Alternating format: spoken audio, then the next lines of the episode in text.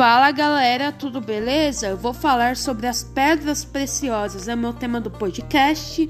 E as pedras têm quatro classificações: a bruta, o cascalho fosco, polida ou lapidada. Os cristais. Quartzo, sua pedra mais barata e a mais fácil de encontrar. Malaquita já é mais rara de encontrar. Opala, classificação. Perito, é muito difícil de encontrar. Turmalina Paraíba. Uou, difiçaço de encontrar. Tipo, carinha de dificuldade mesmo. Super rara.